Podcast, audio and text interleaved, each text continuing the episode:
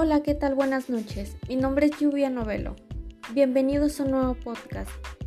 En esta noche tan agradable les hablaré sobre unos temas realmente interesantes.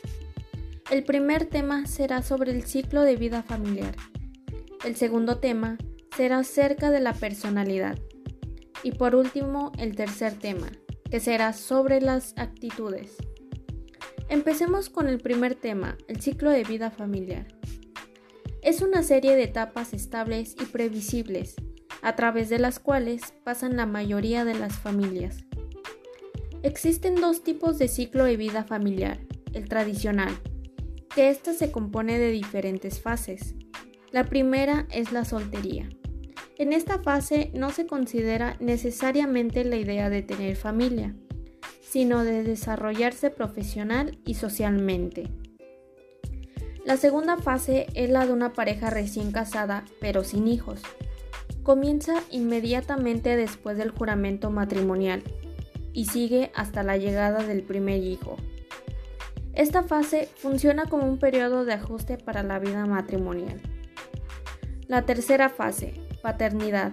Una pareja tiene su primer hijo. Se considera que termina la luna de miel la fase de la paternidad suele prolongarse durante un periodo de más de 20 años. La cuarta fase, post-paternidad. Se trata de las parejas que tienen hijos independientes, que ya no viven en el hogar. Se trata de parejas que ya tienen mucho más tiempo para disfrutar de actividades juntos, ya que disminuyen muchísimo sus gastos. Y por última, la quinta fase, Disolución. Que ocurre cuando sobreviene la muerte de algunos de los cónyuges. El cónyuge sobreviviente, casi siempre la esposa, con frecuencia se ajusta a un estilo de vida más modesto. Muchos cónyuges sobrevivientes se buscan entre sí para brindarse compañía. Y está el ciclo de vida familiar no tradicional, en donde están las parejas sin hijos, parejas que se casan poco antes de los 40 o aún después, parejas que retrasan la llegada de su primer hijo, los padres solteros y la familia extensa. Seguiremos con el segundo tema que es el de la personalidad.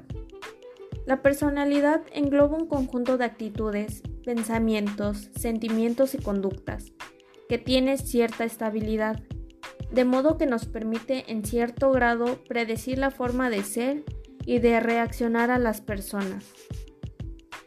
Existen diferentes tipos de personalidad, como la asertiva.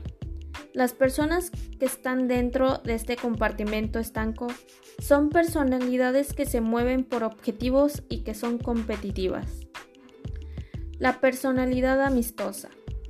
Este tipo de personalidad es creativo, y les encanta probar cosas nuevas y hacer actividades diferentes.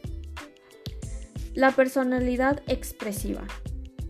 Son ese tipo de personas que suelen ponerse como ejemplo cuando hablan de las cosas que consumen.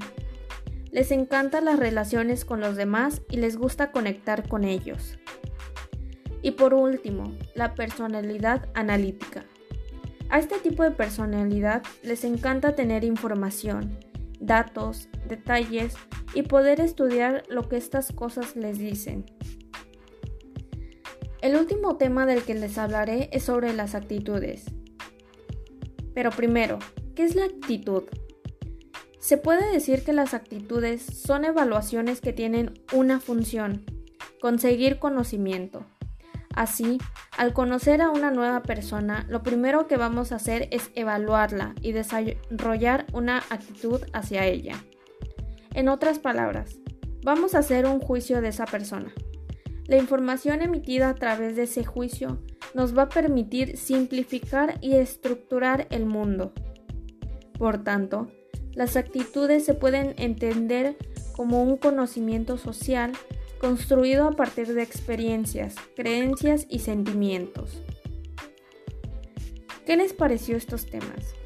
Espero que les haya gustado tanto como a mí. Estos temas desde mi punto de vista son interesantes. Esto ha sido todo por el día de hoy. Espero que tengan una excelente noche en compañía de la familia o amigos. Nos vemos pronto.